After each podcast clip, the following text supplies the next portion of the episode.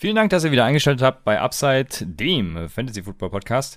Kurz vorweg möchte ich äh, ja mich dafür entschuldigen, dass wir ein bisschen später rauskamen. Die Leute, die uns auf Social Media folgen, werden es ja mitbekommen haben. Oder beziehungsweise in der letzten Folge hatten wir es ja auch angekündigt, dass wir dienstags rauskommen, hat sich dann noch ein bisschen verschoben. Aufgrund von Tierschutz und allem, was äh, noch so ansteht. Also gute Sachen, aber ähm, ja, Deswegen hört ihr uns heute ein bisschen später. Meine Frau wurde auch gestern Abend geimpft. Deswegen konnten wir nicht mehr auf die geilen Tight Ends eingehen, so wie Cole Kmet als Tight End Nummer 1 overall von mir. Ja, und heute Morgen hat die äh, Impfauswirkung dann äh, zugeschlagen. Ich musste mich noch um den Sohnemann kümmern, deswegen kommt die Folge ein bisschen später. Ich hoffe, ihr seht es uns nach und seid dann nächste Woche zu gewohnter Zeit wieder dabei. Und jetzt erstmal viel Spaß bei Upside. Cade Johnson here from South Dakota State University, the Jackrabbits. Uh, you're currently listening to Upside, the fantasy football podcast. Christian and Raphael. Tune in, great show, great content. Give it a listen, guys.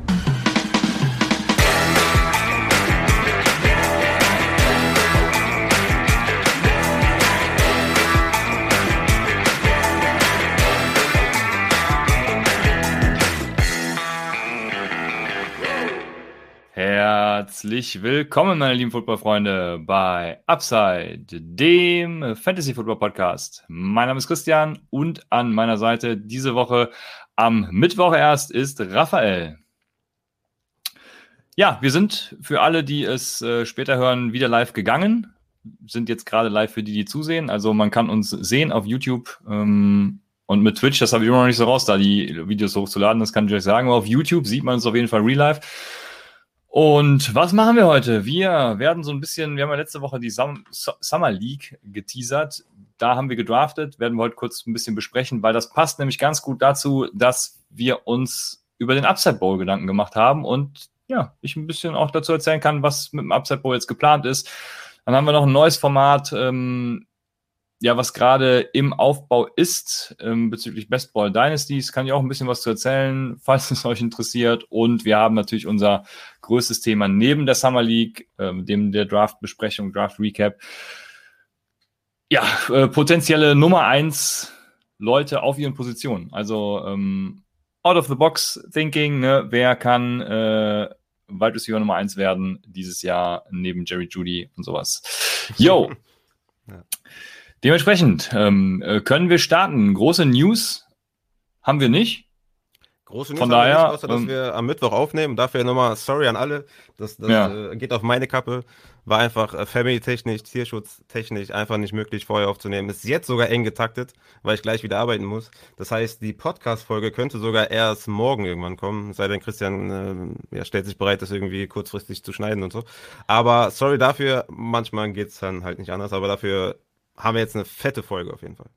Dann sage ich etwas zum Upside Bowl, weil wir werden einen Upside Bowl starten, wieder dieses Jahr auch. Äh, letztes Jahr kam der ja ganz gut an. Ich habe jetzt auch deswegen kein, keine große, äh, keinen großen Fragebogen rumgeschickt, weil irgendwie hat mir von jeder Seite jeder signalisiert, ey, das war total geil, das Scoring war auch gut das ganze Setting war, war, war ganz geil. Äh, auch das mit den Finalligen und äh, ich weiß nicht, wer das Prinzip äh, kannte und wer nicht. Ich werde es jetzt gleich nochmal ähm, erzählen. Also äh, deswegen auch nochmal die Sache, ne, wenn irgendwas wenn ihr irgendwas schlecht findet, dann bitte sagt das auch, weil ich richte mich jetzt nur danach, was ich vermehrt gehört habe, dass es allen Leuten gefallen hat. Wenn es euch nicht gefallen hat, dann fehlt mir eben das Feedback und ähm, ja, ich hoffe, ihr seid dann trotzdem dieses Jahr dabei, weil es einfach ein, einfach geil ist. Und zwar, was haben wir letztes Jahr gemacht? Wir hatten ja zwölf Ligen, wenn ich mich nicht täusche, zwölf Ligen. Wir waren auf jeden Fall auf 144 Teilnehmer begrenzt. Wir hatten zwölf Ligen, a zwölf Personen und die haben elf Spiele jeder gegen jeden gespielt. Und danach gingen dann die elf Besten aus jeder Liga auch ein Spiel gegen den Liga Median, sodass wirklich auch der Beste weiterkam. Ähm, also nicht nur nach äh, Head-to-Head-Records, sondern eben auch ein bisschen auf die Punkte geachtet. Kamen die zwölf besten Leute weiter. Die haben eine neue Finalliga gebildet und daraus dann nochmal gedraftet Mitte der Saison, also vor, vor Woche zwölf. Und durften einen Keeper behalten. Das heißt, wir hatten noch so ein bisschen den Keeper-Aspekt dabei und in dieser Finalliga hat dann äh, The One and Only gewonnen. Und das Ganze werden wir quasi in unveränderter Form dieses Jahr weiterführen. Wir, ähm, jeder, der mitspielen will, äh, kann man, wenn man bei uns Patreon-Supporter ist, guckt da gerne rein. Ähm, Patreon.com slash Fantasy. Ist ausgelegt für die doppelte Anzahl, was sind das dann 288? 288 Personen. Und wir werden es genauso machen wie letztes Jahr, außer dass wir eben 24 Ligen haben und zwei Finalligen. Und die beiden Gewinner der Finalligen werden einen ultimativen, super fetzigen, fantastischen Upside Bowl abhalten und dann in Woche 17 ein Finale gegeneinander spielen mit ihren Kadern, die sie dann im Finale in der Finalliga hatten. Also es wird dann extern nochmal getrackt, außerhalb von Sleeper muss nicht jetzt nochmal neu gedraftet werden oder so. Das wird der absolute Knaller, sage ich euch. Ja, du hast ja nicht mitgemacht, sonst würde ich jetzt fragen, wie du es fandest. Ähm, aber Leute, die mitgemacht haben und zugucken, können gerne nochmal in die Kommentare schreiben, wie sie es fanden.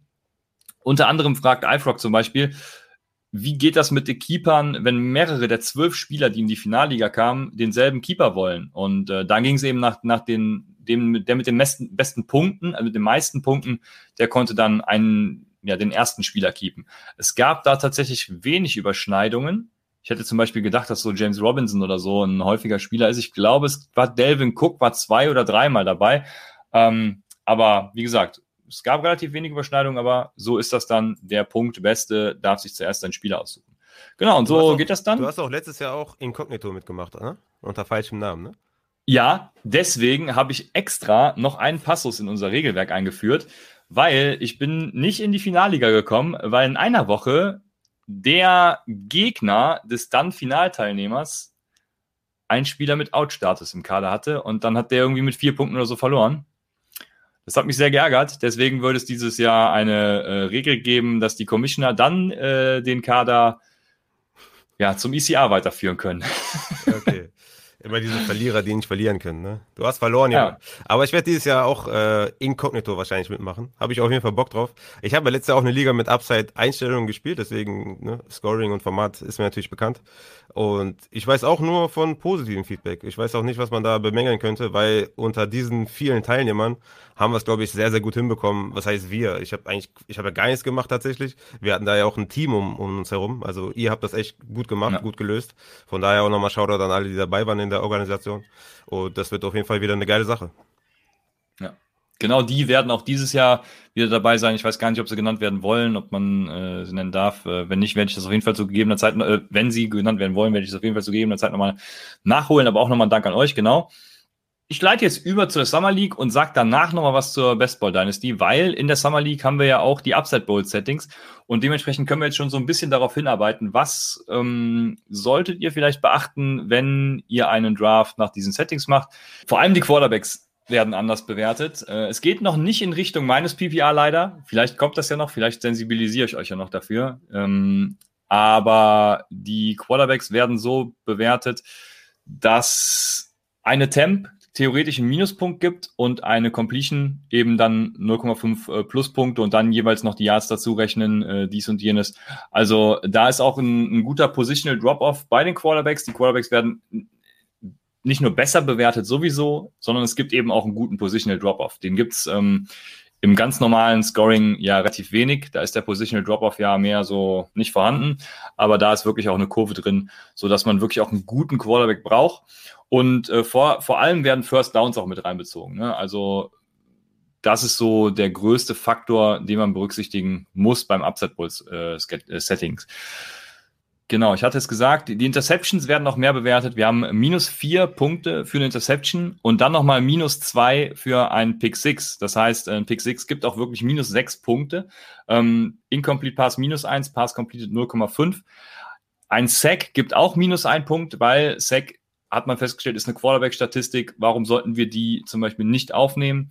Passing First Down gibt 0,5 Punkte, ist auch mit drin und äh, Rushing und Receiving First Down eben ein Punkt. Das ist äh, der größte, die größte Änderung. Und wir spielen mit Receiver Flex, das heißt ohne Tight End Spot, dafür aber mit Tight End Premium, was auch nochmal gleich für unsere Draft, ja, äh, Evaluation, äh, Draft Recap sehr relevant wird, möchte ich meinen. Äh, wir kriegen noch einen halben Punkt pro Reception beim Tight End dazu. Also wer die letzte ja. Folge nicht gehört hat, der kann auf jeden Fall mal den Anfang da hören. Da gehe ich auf, auf, Scoring auch nochmal ein und erkläre nochmal alles. Aber du hast ja jetzt auch im Grunde genommen nochmal was dazu gesagt. Genau, ich möchte meinen, es ist alles drin. Dementsprechend ähm, würde ich jetzt den Draft zeigen und wir können darauf eingehen, was ist da eigentlich passiert, was, äh, was sind so deine Takeaways? Ja, also ich habe es mal unterteilt in Steals, Values und Reaches. Hm, wollte dann vielleicht noch kurz ein bestes Team und schlechtestes Team anfügen. Wobei schlechtestes Team ja auch immer böse ist und in meinem Fall, den ich gleich nennen werde mit schlechtestem Team, ja, ist jetzt auch nicht so fair, weil man muss auch natürlich auch die Saison abwarten und ne, ich hatte letztes Jahr zum Beispiel auch beim, beim schlechtesten Team sehr daneben gelegen in der Hörerliga. Der war dann eigentlich sehr gut. Aber Stil, wie ihr hier seht, ist für mich schon mal T. Higgins. Weil der in der siebten Runde vom Board geht als Wide Receiver 36 und ich habe den ja zum Beispiel als Wide Receiver 24. Das ist vielleicht ein bisschen hoch. Ne? Vielleicht sehen den andere so in der 30er-Region 28, 29, 30 so ungefähr. Aber Wide Receiver 36, das war wirklich ein, ein Stil von, äh, von Jay Ronimo. Weil ich mir dachte, Alter, wenn der zu mir fällt, ne, dann reißt sich die Liga komplett auseinander. Leider hat er den dann genommen und meiner Meinung nach ein extremer Stil an 7.4, White Receiver 36, die Higgins, weil der, also wenn ich einen drafte von den drei Wide Receivers, dann ist, pick ich zuerst T. Higgins, weil ich glaube, dass der die beste Saison von allen haben wird. Ähm, ich werde nachher noch was zu T. Higgins sagen, deswegen äußere ich mich da jetzt ja erstmal gar nicht zu. Äh, kann das Ganze aber bestätigen. In Runde 7 finde ich, das finde ich das ganz nett. Vor allem, wenn man sieht, wer da sonst vorher ging. Ähm, bei mir natürlich, Chase Claypool ist natürlich trotzdem noch ein hervorragend genialer Pick. Wir haben ja eben schon über den Tight End Bonus gesprochen. Was, äh, was hat dich dazu bewogen, Travis Kelsey an 1.6 dann zu nehmen? Trotz, also wir haben ja keinen Tight End Spot. Ja, genau. Vielleicht auch für viele vielleicht verwirrend an der Stelle, dass mein erster Pick Travis Kelsey war an 1.6, weil er einfach der, der beste Wide Receiver war. Also besser als Adams, besser als äh, Ridley, besser als Dix. Er war der beste Wide Receiver. Ich glaube, overall mit Running Back sogar der fünftbeste Spieler. Ich glaube, komplett overall, glaube ich, 15, weil ein paar Quarterbacks natürlich davor sind. Aber nur Running Backs waren besser als Kelsey und deswegen habe ich den da genommen, weil ich davon ausgehe, dass Adams äh, eine Regression erleiden wird, was seine Touchdowns angeht. Ich glaube, der wird nicht die extrem dominante Saison spielen wie letztes Jahr. Natürlich eine dominante Saison, der ist auch mein Wide Receiver 1, klare Sache. Aber ich glaube, bei Kelsey wird sich gar nichts ändern. Ich glaube, der wird das komplett gleiche Jahr spielen. Die, die Chiefs haben so gut wie nichts geändert an ihrer Offense und das sollte genauso klicken und deswegen habe ich dann 1.6 meiner Meinung nach einen Value-Pick mit äh, Travis Kelsey genommen. Ja. Ja, also ich ich finde es okay, finde deine Begründung vertretbar. Bin mir nicht sicher, ob ich da zum Beispiel lieber einen Elliott, äh, Eckler gehabt hätte oder auch einen Barclay. Ähm, aber kann ihn auch auf jeden Fall verstehen. Travis Kelsey hat letztes Jahr auch viele First Downs tatsächlich erzielt und äh, viele Targets, aber die Targets kriegt er halt auch jedes Jahr. Das ist jetzt die letzten drei Jahre hat er, glaube ich, immer um die 100 für Jetzt bin ich mir gerade nicht sicher, ob ich äh, die Playoffs mit einbezogen habe, aber 140 Targets gesehen. Ich, ich, ich meine, das müsste passen. Ähm, entweder mit oder ohne Playoffs auf jeden Fall, aber es war immer stabil. Das ist schon, äh, schon, schon krass, das Ganze. Und deswegen äh, bei 0,5 Punkten mehr, denke ich, ist das auf jeden Fall vertretbar. Hast du noch mehrere Steals oder sagst du auch, irgendwas ist hier ganz schief gelaufen nach diesem Scoring? Ja, also ich muss auf jeden Fall auch Credits geben an, an diejenigen, die dabei, die dabei sind, weil ich fand den, also ich glaube, bis Pick 50 overall oder 60 overall war das fast komplett nach meinem Redraft-Ranking äh, gedraftet, also bei Running Backs und Wide Receivers. Ich konnte alle hintereinander einfach abhaken, das war richtig krass. Ähm, sehr gut herausgefiltert auf jeden Fall von den Jungs. Ähm, Mädels haben wir, glaube nee, Mädels haben wir nicht dabei. Sehr gut herausgefiltert auf jeden Fall, richtig Props dafür, sehr, sehr geil gedraftet. Deswegen war es auch relativ schwer, jetzt hier Steals, Values und Reaches irgendwie herauszukristallisieren. Ein anderer Stil für mich ist äh, Tannehill an, an 10.7 der Quarterback 12 vom Board, den ich ja gepickt habe, weil der war in dem Scoring Quarterback 7 letztes Jahr und bekommt jetzt halt Julio Jones dazu. Das heißt, ein Top 5 Finish durchaus realistisch äh, für Tannehill und das dann quasi in der zehnten Runde. Das ist für mich dann auch ein Stil, weil Tannehill jemand ist, den man vielleicht in Redraft nicht so hoch picken würde, aber in diesem Upside Bow Scoring mit Sicherheit ähm, ja zwei Runden vorher schon äh, picken kann. Ja, ich habe ja schon gesagt, warum ich bei Tannehill ein bisschen raus bin. Das ist nur meine Vermutung, dass sich da ja durch den Weggang des OC ein bisschen was ändern wird. Aber wenn er sich auf dem Level hält, wie er letztes und ich glaube sogar auch vorletztes Jahr dann war, bin ich durchaus bei dir. Die Sean Watson natürlich auch noch interessant. Du hast ja zwei Quarterbacks gepickt, ähm, wahrscheinlich, weil du die Sean Watson noch irgendwie absichern wolltest, natürlich. Ähm, genau. Wenn er spielt, ist das natürlich auch durchaus ein guter Spot für ihn. Ne? Äh, wenn er ja, nicht spielt, dann hast du halt einen Pick verschenkt, aber.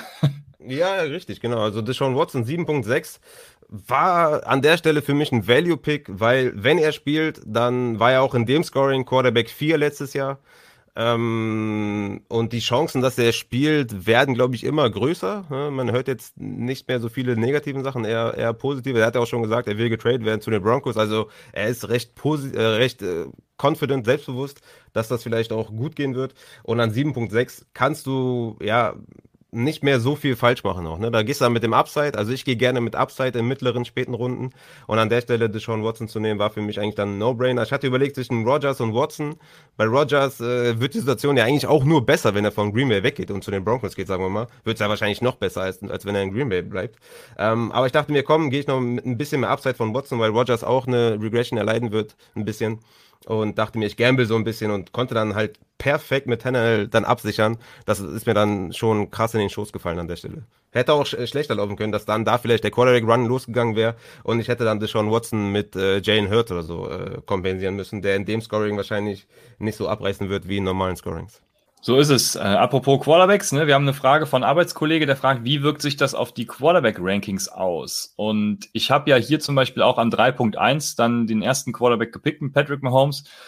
Und das ist eine gute Frage, die werde ich auf jeden Fall im Nachgang nochmal ja, durchleuchten, weil da werde ich ein paar Analysen dann dazu machen, wie äh, sich das auf Wins above Replacement und sowas auswirkt, also wie tatsächlich die Quarterbacks im Gegensatz zu Wide Receivers und Running Backs bewertet sind.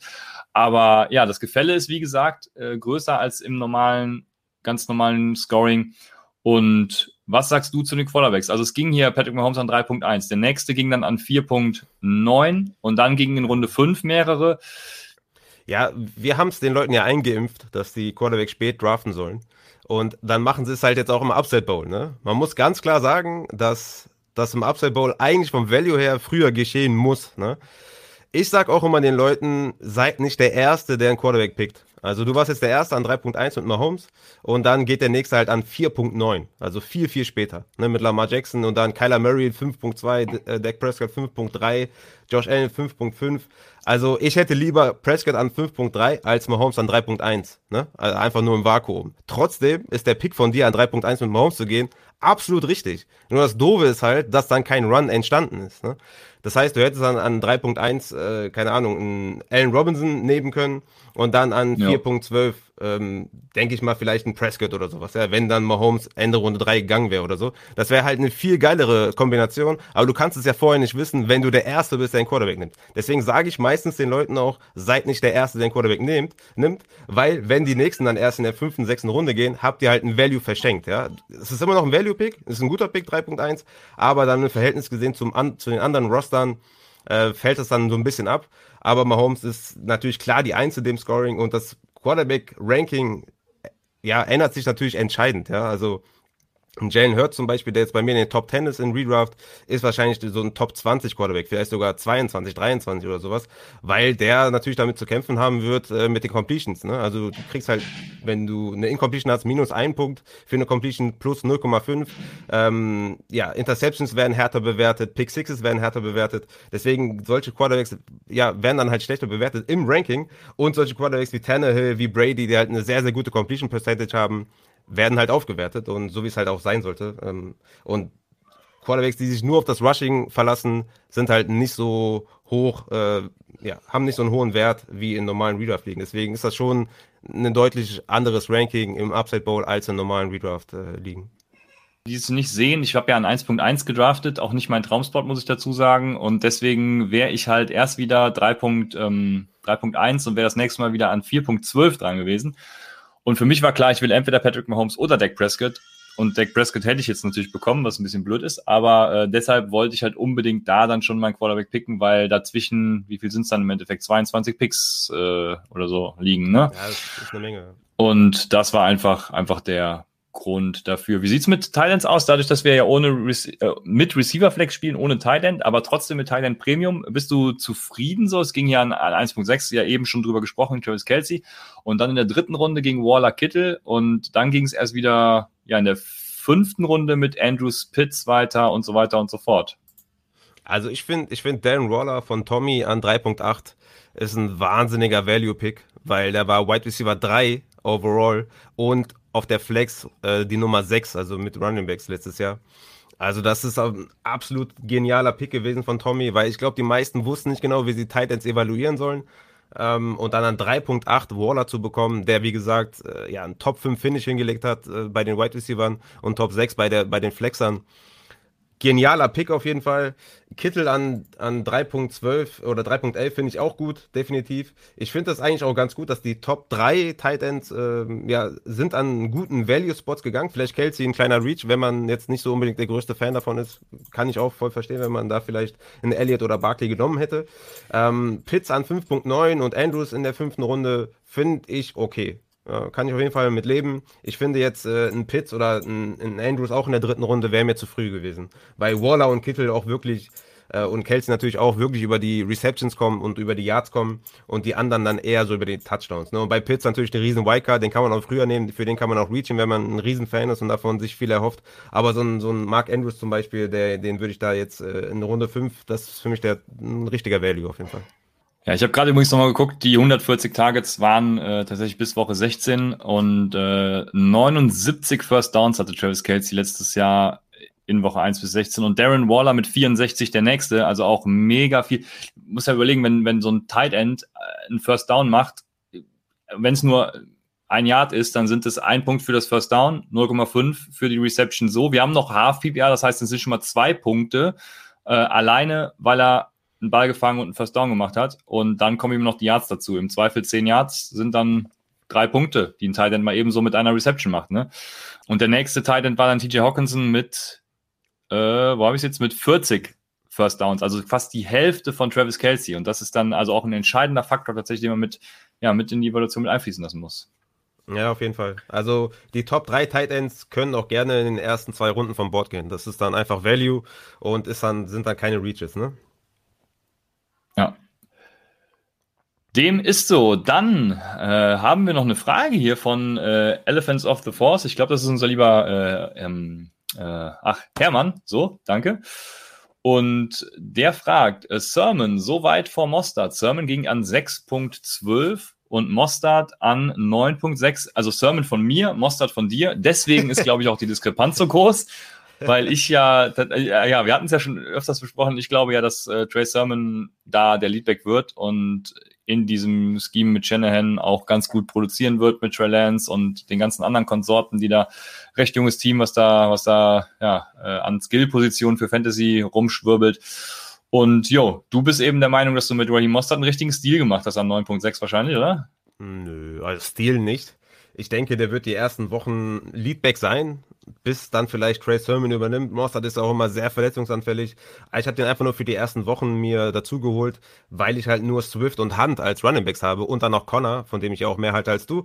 Aber ist natürlich kein geiler, keine, keine geile Running Back Kombination. Also Swift ist für mich eher so ein Running Back, den ich als zweiten Running Back sehe im Team und Hunt vielleicht so als vierten, äh, Connor auch so vierter, fünfter, schön für die Depth oder sowas. Aber das sind bei mir schon fast Starter und deswegen fand ich dann Mosta 9.6 gut.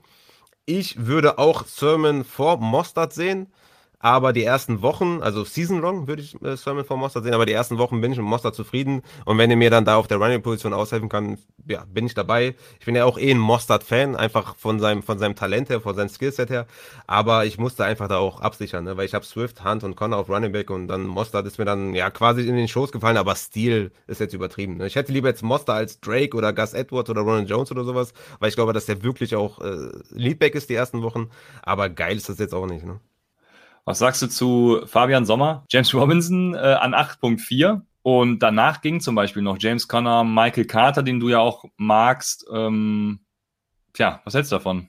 Also ich, also bei Connor und Carter und solchen Konsorten kommt es ja immer auf die persönliche Präferierung an. Ne? Wenn, wenn man daran glaubt, dass Connor die Drake-Rolle übernimmt, dann muss er auch schon quasi in der sechsten Runde oder sowas gehen. Ne? Das hab ich ja auch in der letzten Folge ja schon mal besprochen wenn er wirklich die 1 zu 1 Rolle sieht. Ja, ich denke nicht komplett 1 zu 1, dass er seine 250 Carries sieht, aber ich denke schon so seine 200, die Goal-Line, da wird er schon Weekly äh, Floor haben, hier und da vielleicht ein bisschen Upside oder so, finde ich schon, finde ich schon gut. Ich würde auf, auf gar keinen Fall einen James Robinson oder David Johnson vor Connor nehmen, auf gar keinen Fall. Aber ich kann den Pick jetzt auch schlecht reden, einfach nur aus meiner Sicht. Aber James Robinson kann auch die ersten Wochen von mir aus noch Leadback sein bei Jacksonville. Dann ist es ungefähr dieselbe Konstellation wie bei Raheem Mostert und dann irgendwie eine Runde früher. Warum nicht? Also finde ich jetzt nicht besonders schlecht oder so. Da finde ich dann, ich finde zum Beispiel DK Metcalf an 2.6 tatsächlich so ein Reach finde ich, eher ein Reach als der von James Robinson, weil Metcalf als dritter White Receiver vom Board finde ich schon äh, mutig oder spannend. Ja? Also wenn man Michael Thomas, Ridley, Dix, äh, Hopkins da weglässt und dann DK Metcalf nimmt in einer nicht so unglaublich pass-heavy, ähm, in einem ja in einem Team, was eher auf den Run fokussiert ist.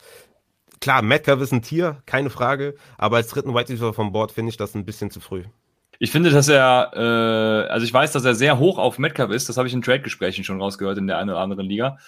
Aber ja, ich finde, ich, das ist auch so ein Ding. Ich finde, wenn man einen Typen richtig geil findet, man sieht's an meinem Draft, dann sollte man ihn noch holen, weil äh, in der nächsten Runde kriegst du ihn dann halt vielleicht nicht mehr.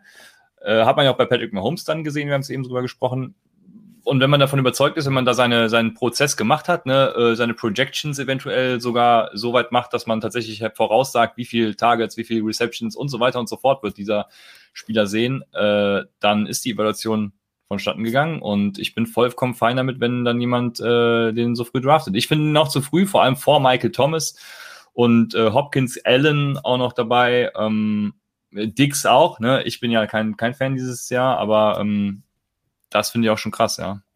Aber mhm. spannend. Wenn wir, wenn wir schon gerade bei Reaches sind, musst du auf jeden Fall mir erklären, warum du Antonio Gibson an 1 genommen hast. Aber es macht meiner Meinung nach macht halt keinen Sinn. Ne? Ich weiß nicht, ob du Gibson wirklich auch als 1 hast in deinem Running Back Ranking. Weil wenn nicht, warum pickst du dann nicht deinen dein Nummer 1, den du hast? Also ich gehe davon aus, du hast McCaffrey auf 1. Rankings muss man immer darauf anpassen, vor allem erstmal in welcher Liga man spielt, ne, äh, neue League-Settings, dann, was willst du gerade draften? Willst du Upside draften? Willst du Floor draften? Und noch andere Sachen. Also jetzt an 1.1 nicht, aber wie fällt das Board? Was haben die anderen für Kader? Ähm, muss ich da eventuell reagieren um, und was anderes äh, machen? Wie auch immer. Ne? Also ein Quarterback Run muss ich zum Beispiel dann nicht mitgehen und äh, nehme dann den Value, der übrig bleibt, was weiß ich. Ähm, es, es, gibt so viele Faktoren, die man in seinem Draft beachten muss. Deswegen äh, Rankings sind schön und gut, um sie zu machen, die Spieler zu evaluieren und sie auch heranzuziehen äh, als Maßgabe. Aber man sollte immer auch ein, und das sage ich auch zu unseren Rankings, ihr solltet immer ja, euer eigene, eure eigene Meinung dazu ein bisschen spiegeln. Ne? Ähm, das finde ich elementar wichtig. Und daneben euch auch Gedanken machen, wie wendet ihr dieses Ranking in der jeweiligen Liga an? Also deswegen, deswegen lehne ich deinen Punkt quasi komplett ab. Aber eine Frage dazu. Wer hat den höheren Floor? Gibson oder McCaffrey? McCaffrey. Wer hat das höhere Ceiling? Gibson oder McCaffrey? Gibson. Okay. okay. Ich habe vor allem meinen Pick in der letzten Folge angekündigt. Ja, falls du dich erinnerst. Ja, ja, gut. Kann man ja ankündigen, ob man es dann tut, ist ja die andere Frage. Aber ja, gut, ich, ich habe Rückgrat. das ist sehr vorbildlich auf jeden Fall, sehr gut. Ja, okay. Ähm, ja, ich, also wie gesagt, ich, ich, also ich würde keinen Spieler jetzt irgendwo draften, wo ein anderer schon ist. Weißt du, also McCaffrey ist für mich schon mit dem höchsten Floor, mit dem höchsten Ceiling. Und da, da würde ich jetzt keinen Spieler nehmen. Wenn ich jetzt sage, Mixon hat für mich eine Chance, zum Beispiel irgendwie, dass er eine Bombensaison spielt oder könnte ein Three-Down-Back werden wie McCaffrey, dann drafte ich den trotzdem nicht über einen, der schon ist. Weißt du, was ich meine? Aber klar, wenn du, du bist ein Hardcore-Gibson-Believer, aber ich, ich glaube, wir sind uns alles, alle einig. Ich glaube, vielleicht wahrscheinlich 95% der Menschen, dass Gibson an 1.1 in enormer Reach ist, wenn man McCaffrey, Cook, Henry, Camara hätte picken können. Aber ähm, ja, kommen wir vielleicht mal zu den besten Teams und schlechtesten Teams. Hast du da dir Gedanken gemacht, wer hier komplett abgerissen hat? Weil ich meine, ist natürlich auch cool für die YouTube- und Twitch- äh, Hörer, Gucker, keine Ahnung, wie man es nennt, Viewer, ähm, die sehen das hier ganz schön, die können sich das selber ihr Urteil darüber bilden. Aber was ist so für dich das, das beste Team hier? Oder ist da vielleicht eine Gruppe an Teams, wo du sagst, okay, die haben echt geil gedraftet? Oder bist du so bei mir, wo du sagst, eigentlich fällt kein Team besonders raus oder ab, ne? Äh, genau in der Gruppe bin ich. Ich finde, es fällt keiner krass ab. Und äh, das ist auch schon mal wichtig in einem Draft. Ne? Also jetzt, äh, keiner hat seinen Draft irgendwie verkackt. Deswegen glaube ich, es wird eine spannende Saison. Wenn es viele Trades gibt und die Liga Trade freudig ist und auch am Waferwire aktiv ist und so, dann äh, denke ich, wird es eine spannende, geile Saison. Und das muss ja hier in der Liga passieren, weil wir haben ja noch nicht mal alle Bankplätze belegt, wenn ich mich richtig ja. erinnere. Ähm, müssen wir ja noch vor der Saison dann ein bisschen füllen. Also deswegen war die letzte Runde übrigens auch sehr spannend. Ich habe Rashad Bateman an 10.12 dann als Mr. Irrelevant genommen und da hatte ich ja, da hatte ich gefühlt ja 30 andere Optionen noch, die ich da hätte nehmen können mit massig Upside. Also sehr spannend tatsächlich, äh, dann mal so wenige Leute zu draften. Aber ich finde, es das fällt kein Team, ja. Das ist halt auch spannend, äh, wie man halt mit seinem Geld umgeht, ne? mit dem 100, 100 Dollar, die man hat. Ähm, man kann ja jetzt halt auch bieten, ne? einmal in der Woche kann man ja bieten. Ähm, und das Geld, was man dann halt noch hat, ähm, wenn die Saison anfängt, das überträgt man dann auf die Saison. Und wenn du dann halt nur mit 20 Dollar noch reingehst, das wird halt sehr, sehr spannend, vor allem wenn die Bankplätze aufgefüllt werden. Ne? Gibt man jetzt 7 Dollar für einen Gallup oder so, der mit Sicherheit interessant ist, gibt man jetzt 7 Dollar für Gallup aus oder gibt man 15 aus für ihn? Oder wie, wie betrachtet man das? Das wird schon sehr, sehr spannend mit dem Geld auf jeden Fall, wie da die Leute damit umgehen. Aber ich glaube, overall echt eine geile Liga. Ähm, ich habe da so, ich habe mir kurz aufgeschrieben, Myp, Tommy, Wayne, Smiley und Goldie finde ich, ähm, da könnte ich Argumente finden, warum die vielleicht nochmal eine Stufe über, über anderen Leuten sind. Und ich muss wirklich sagen, und du weißt, ich, ich liebe dich sehr, aber ich finde, dein Team ist das Einzige, was abfällt. Ah, natürlich, weil für mich Gibson zu früh gegangen ist und für mich Beckham und Thielen das sind zwei Leute, die ich faden werde. Und das ist natürlich dann wieder nur meine persönliche Präferenz. Das, das sind halt deine beiden äh, Spieler oder einer davon auf der White Receiver, der andere auf, auf, der, auf der Flex. Ähm, das sind die beiden Spieler, die ich halt faden werde, die auf meiner Do Not Draft Liste stehen. Beckham und Thielen, das sind, die hast du halt genommen in der vierten und fünften Runde, plus Gibson als Reach. Deswegen für meine persönliche Präferenz ist dein Team, was am meisten abfällt. Aber ich muss sagen, in der Hörerliga zum Beispiel, letztes Jahr fand ich deinen Draft auch scheiße und du hast mit Abstand im Nachhinein den besten Draft gehabt, hast in Season ein paar falsche Entscheidungen getroffen mit ein paar Trades und ein paar ja, Claims. Mhm. Hast du, du hast ja quasi dein Team rauskatapultiert aus den Playoffs. Ich habe die Liga gewonnen durch meine guten Trade-Aktivitäten und durch meine Waiver-Wire-Aktivitäten. Aber dein Draft war 1A im Nachhinein. Deswegen will ich gar nicht sagen, dass dein Team das schlechteste ist, weil ich dann wieder ähm, von hinten, ähm, ja, äh, ihr wisst schon. Und deswegen ist so deins, was so ein bisschen abfällt, aber das kann ich auf jeden Fall nochmal rechnen, weil du hast halt mal Holmes, äh, der Positional Value hat. Und ähm, ja, hinten raus auch noch ein paar gute Picks mit Claypool und Pittman, die sehr, sehr spannend sind. Ne? Ähm, deswegen will ich das gar nicht so sehr sagen, habe ich auch im Intro schon angesprochen. Aber dein Team ist vielleicht das Einzige, was so meiner Meinung nach ein bisschen rausfällt, weil ich einfach Beckham und Thielen nicht so geil finde. Ja, ja, das, äh, da unterscheiden wir uns ja seit Wochen auch schon. Ich sage ja die ganze Zeit schon, wie geil ich Beckham finde. Ähm, das will ja keiner hören, aber es ist definitiv so. Und ja, wenn deine Analyse ähnlich zutreffend ist wie letztes Jahr, dann finde ich es gut. ja, Dann bin ich damit sehr zufrieden. Nee, ich habe gerade eben nochmal noch mal drüber geguckt und ich hatte im Vorfeld schon kein Team aufgeschrieben, weil, äh, wie gesagt, ich finde keins, was da abfällt. Ich hatte mir auch Wayne Smiley so ein bisschen überlegt, aber dann dachte ich mir, ja, nee, auch irgendwie nicht. Ähm, entweder hast du halt gute Running Backs oder gute Wide Receiver und äh, es gibt kein Team, was jetzt Elite auf beiden Positionen, also wirklich äh, vier Elite-Player hat, was natürlich auch logisch ist, wenn man gut draftet in der ausgeglichenen Liga. Ähm, und deshalb finde ich es eben ausgeglichen. Genau. Ab Runde 5 ja. ist dann eh, ja. Ja. Also ich, ich würde wirklich auch sagen, dass da wirklich auch sehr, sehr gute Spieler dabei sind. Ich habe ja eben gesagt, ob die ersten 60, 50 Picks waren komplett 1 zu 1 nach meinem Ranking. Heißt jetzt nicht, dass ich irgendwie das beste Ranking der Welt habe, aber man sieht schon, dass da jetzt keine krassen, ähm, ja, also ähm, hier, Najee Harris ging jetzt nicht in der vierten Runde oder so ein Blödsinn. Also man sieht schon, die Leute beschäftigen sich halt mit Fantasy und dementsprechend könnt ihr das auf jeden Fall als Beispiel nehmen, dass es einfach ein sehr, sehr geiler Draft war. Und äh, ja, Props auf jeden Fall an jeden. Ich persönlich finde übrigens äh, Adam Thielen vor allem an, an äh, so spät, was ist das Wide Receiver, keine Ahnung, 15 oder so, 16, 17, 2, 4, 6, 8, 10, 12, keine Ahnung, irgendwann mit zwei, an die 20 schon fast, also viel zu niedrig. Und das kommt natürlich durch Justin Jefferson, äh, der den Mega-Hype erlebt und der einfach mir persönlich viel zu früh und viel zu krank äh, geht. Von daher, ja, das ist mein, meine Meinung, mein Team und deswegen äh, habe ich auch so gedraftet. Ich habe Thielen auf 24, also ich glaube, genau, perfekt da eigentlich. Aber ähm, heißt ja, also Rankings und, und Do Not Draft sind ja auch wieder zwei verschiedene Sachen. Jo, warte, wie 21 sagt Arbeitskollege noch. Vielen Dank dafür, genau. Also, ja, passt dann. Ja, Habe ich fast richtig Eli gezählt. Ist, ist halt nichts, ne? Also Eli, wenn der jetzt noch zu den Browns geht, dann vielleicht, aber äh, ne, mit Mayfield, das ist. Muss fit bleiben. Das ist, äh, das ist A und O bei meinem Team. Er muss fit bleiben und Target sehen. Ne? Das war ja auch die ersten Wochen äh, 2020 ein großes Problem bei, ähm, ja, bei den ganzen Browns-Spielern, vor allem auch bei Beckham. Der hatte dann hier und da ein, ein krasses Spiel. Aber die ersten Wochen, ja, hat er einfach nicht viel gemacht, ne? muss man einfach auch sagen. Die erste Woche 2,2 Punkte, die zweite Woche 13,4, dritte Woche 5,9, dann Dallas, äh, erinnern wir uns an das famose Spiel von ihm, 33,4, dann Woche 5 6,4 und Woche 6 äh, 2,5 ja, das ist einfach dieses Target-Volumen ist halt bei den Browns nicht so da. Aber Beckham ist ein krasser Spieler und deswegen kann ich das auch komplett verstehen, wenn man den nimmt. Ne? Das ist keine Frage. Nur ich bin dann irgendwann ausgestiegen. Ich glaube 2019 oder so war ich raus und äh, ja, leider war es das mit der Beziehung zwischen Odell und mir. Ja.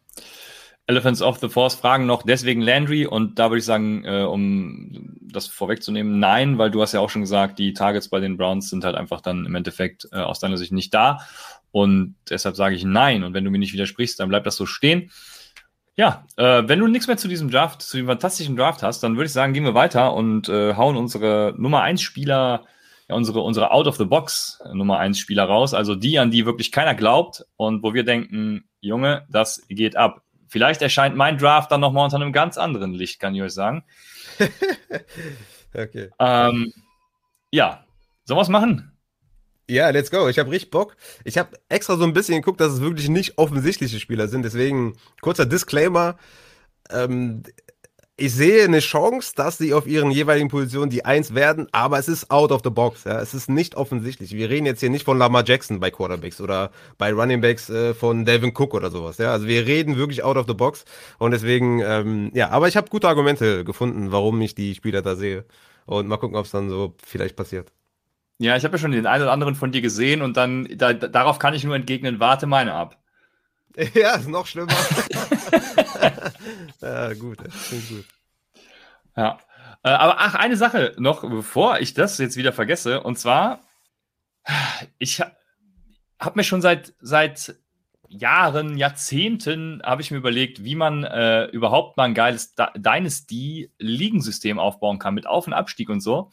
Und jetzt hat Sleeper ja äh, das Bestball-Format ins Leben gerufen. Und da kann man auch Dynasty Bestball ligen ähm, an den Start bringen. Ich habe Fabian Sommer schon gefragt, der leidenschaftliche Bestballspieler ist, ob äh, wir das unter unserer Flagge laufen lassen wollen. Er hat damals ja gesagt, ich weiß gar nicht, ob er sich daran erinnert, aber ich werde ihn nochmal ins Boot holen und er wird da mit Sicherheit äh, schwer von begeistert sein. Es wird ein Bestball Dynasty Ligensystem geben. Sleeper spielt Bestball ja trotzdem noch Head-to-Head. -Head. Also es wird so ein bisschen gemixt sein. Wir haben es auch so, dass wir zum Beispiel das Wafer Wire an drei in drei Wochen, glaube ich, öffnen. Dann haben wir eine Woche, in der getradet werden kann. Also das wird eine richtige, äh, eine richtige Woche äh, und äh, so viele kleine, kleine schöne Sachen. Also wer da Bock drauf hat, äh, sollte auch am Ball bleiben und äh, wir werden darüber super gerne informieren äh, über den Discord-Channel auch ähm, hier in den Folgen und überall, wo es uns gibt. Übrigens zum Upside Bowl wird auch demnächst ich werde es in der nächsten Folge nochmal sagen, aber auch zum Upside Bowl wird es äh, dann ein Formular geben, wo man sich anmelden kann. Ich werde auch die Bereitschaft für äh, die Bestball Dynasty nochmal abfragen, also dass wir genau ungefähr planen können, wie das dann abläuft. Das sind so die zwei Sachen, die äh, ja, mich in so, so Liegenplanungen noch beschäftigen. Schickst du, das, genau. schickst du das Dokument, die Anmeldung dann bei Patreon zu den Tiers? Also ich glaube, ab Tier 3 ist es ja freigeschaltet. Schickst du das dann da rein oder ähm, wie willst du das machen? Nur damit die Leute das, sich darauf vorbereiten können, sich eventuell. Das zum Anmelden, genau. Das können wir über Patreon machen und wir haben ja auch in äh, Discord da den Bereich, da wird es in beiden Sachen ah, okay. wird's ja. dann reinkommen. Genau. Okay. Und da könnt ihr immer mal wieder reinkommen. Also schaltet die Benachrichtigung bei Discord an. Dann sollte, glaube ich, alles laufen. Genau, Albatros fragt nämlich, äh, wo kann ich signen? Let's go, Dynasty Best Ball. Jo, und äh, genau da, äh, bei Discord. Ich werde es dann, wenn es live ist, auch nochmal in der Folge erwähnen. Hoffentlich dann sogar nächste Woche. Wir, wir, werden sehen. Dynasty wird vielleicht noch ein bisschen länger dauern, aber Upside Bowl auf jeden Fall schon nächste Woche. Und jetzt geht's in die äh, potenziellen Out of the Box Nummer 1 Spieler ihrer Position, Raphael. Willst du anfangen? Ich kann anfangen. Ich kann anfangen. Äh, kein Thema. Mein Quarterback One, der als Quarterback One abschließen wird, die Saison 2021, out of the box, ist Ryan Tannehill.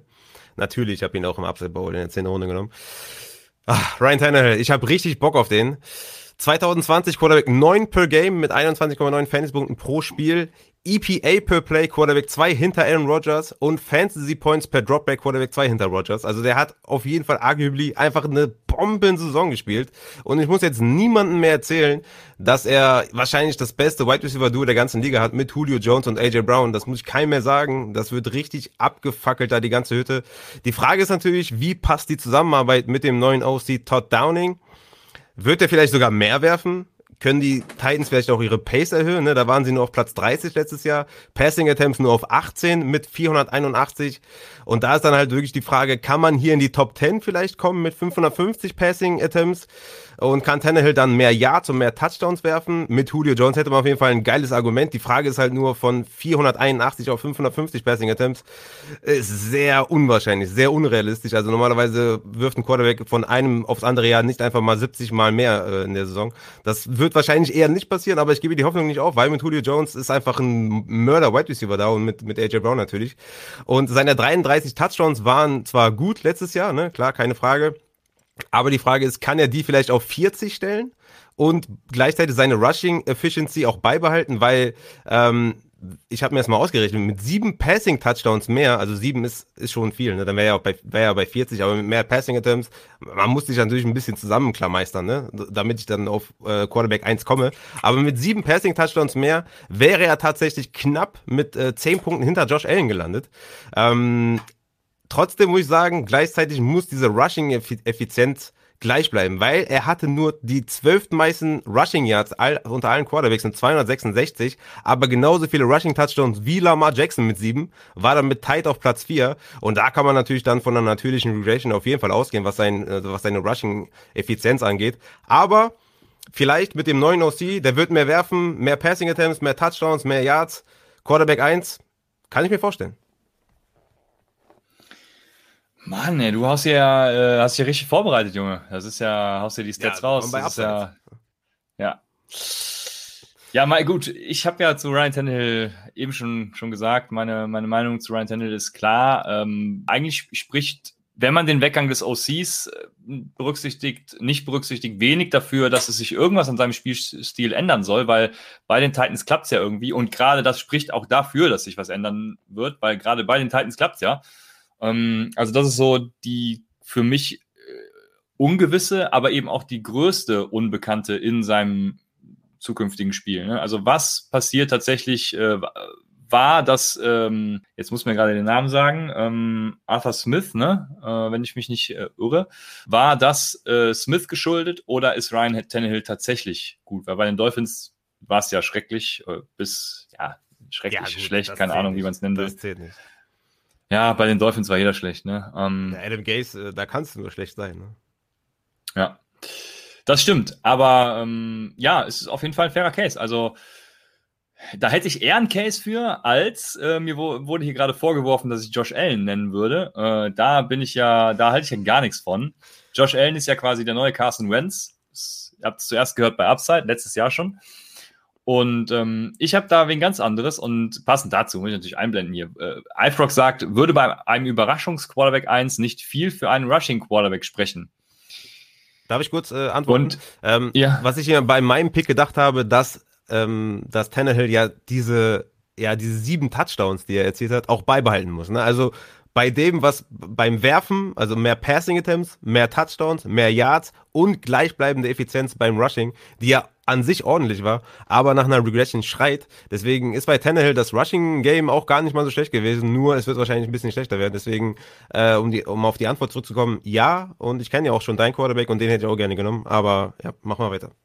Ich habe tatsächlich einen Rushing Quarterback, deswegen äh, wollte ich das nochmal einblenden, weil mein Out of the Box äh, Quarterback 1, und ich weiß gar nicht, ob der so out of the box tatsächlich ist, aber es ist äh, Jalen Hurts, weil ich habe jetzt keine coolen Stats wie du, aber ich glaube einfach, Jalen Hurts äh, hat im College, und ich war im College ja auch schon viel, oder äh, als er in den Draft kam, schon viel höher als alle anderen, weil ich einfach fand, dass er im College viel mehr gezeigt hat, als das, was die Leute aus ihm gemacht haben. Also war, war auch im Passing meines Erachtens im College gar nicht so schlecht. Ähm, hat mit den Beinen dann natürlich super viel gemacht. Und ich ähm, erinnere mich noch, ich habe ja die, den Rookie Guide, den Draft Guide, äh, nee, den Rookie Guide, sowas jetzt getauft, den Rookie Guide gemacht. Und da äh, haben wir ja die Perzentile der Spieler miteinander verglichen. Und Jalen Hurts ist da echt in allen Perzentilen hervorragend abgeschnitten ähm, und war immer in der, in, in, der, in der besten Kategorie. Und selbst im College war er eben schon, schon äh, klasse. Und letztes Jahr hat er so ein bisschen, weiß nicht so recht, also er hat jetzt nicht direkt, es ist nicht direkt eskaliert, ne? Hat aber schon, würde ich sagen, Ansätze gezeigt. Hat natürlich auch, und das sagen wir bei, bei Sam Darnold, spricht jetzt jeder davon, oh, der hat jetzt hier ähm, Robbie Anderson, Curtis Samuel, äh, nicht, nicht mehr Curtis Samuel, äh, DJ Moore und was weiß ich nicht alles, das wird jetzt besser. Und bei Jalen Hurts hört man sowas nie, ne? weil der hat jetzt mit äh, Devonta Smith einen neuen geilen, geilen Receiver dazu bekommen. Jalen Rager war gestern, letztes Jahr schon ähm, ganz ordentlich, sage ich mal und äh, mit Dallas Gellert einen hervorragenden Thailand. Also hat alles, was an seinen Waffen braucht, hat Jalen Hurts dazu seine Beine. Äh, vor allem die Beine eben, ne, wie gerade eben gesagt wurde. Also ich glaube, Jalen Hurts äh, hat, ja, es ist das Dark Horse, um eben tatsächlich Quarterback 1 zu werden. Ja, ja, also das Rushing ist natürlich Elite im Fantasy. Und wenn er sich dann im Passing verbessert, dann hast du halt die Eins. Dann hast du halt Josh Allen. Ne? Also natürlich nicht mit dem Riesenarm, äh, aber halt so ungefähr das gleiche. Ja? Guter Runner oder noch besserer Runner als Josh Allen, muss sich halt extrem im Passing verbessern und dann sehe ich durchaus realistische Chancen, dass er die Eins wird. Deswegen werde ich ihn auch Redraft in normalen, also wenn es nicht Upside-Ball-Regeln sind, safe anvisieren. Und ich würde sagen, Hertz hat in normalen Ligen eine größere Chance als Tannehill, die Eins zu werden, weil er halt das Rushing-Element mitbringt. Auf jeden Fall. Ja, Mensch, klasse. Haben wir uns ja wieder vertragen.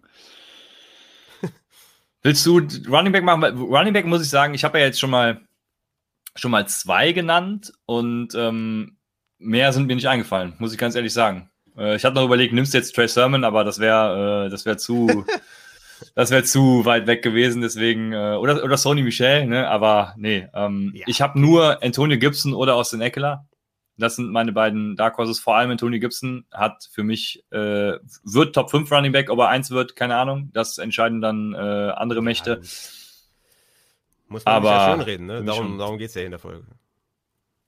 Wäre jetzt langweilig, wenn du jetzt Elliott nimmst oder Barclay oder so. Das ist ja. Ja, pass, pass, also. warte meine Wide Receiver ab.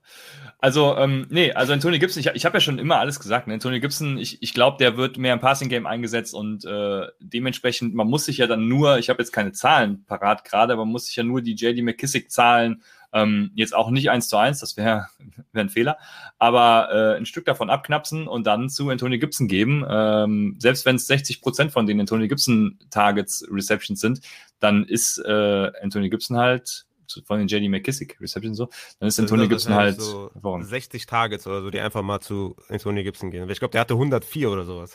Das kann sehr gut sein, ja. Ja, ja, aber man muss natürlich auch sagen, dass das äh, Alex Smith ja auch nicht mehr da ist. Ne? Aber gut, äh, also da, ich kann es verstehen, wenn man Antonio Gibson nimmt, äh, finde den Pick auch okay.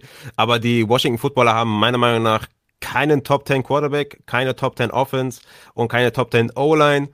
Äh, dazu kommt noch, dass Gibson, ja, ich bin da ja, ich glaube ja nicht dran, weil ich glaube, dass er kein guter Passblocker ist und da McKissick das ein oder andere Mal vielleicht noch auf, auf Third Down auf dem Platz steht, ihm da ordentlich wehtun wird, natürlich nicht annähernd so viel wie letztes Jahr, das wird nicht nochmal passieren, also McKissick ist ja auch kein Spieler, den man jetzt äh, late anvisieren sollte, meiner Meinung nach, weil das einfach das Jahr sich nicht nochmal reproduzieren wird, vor allem auch mit den Targets und Receptions, kein Alex Smith, kein Dump auf äh, Quarterback mit einem Bein mehr, ähm, Deswegen wird das da nicht mehr so passieren. Ich habe ja auch zwei Running Backs und ich habe zum einen Clyde Edwards von den Chiefs.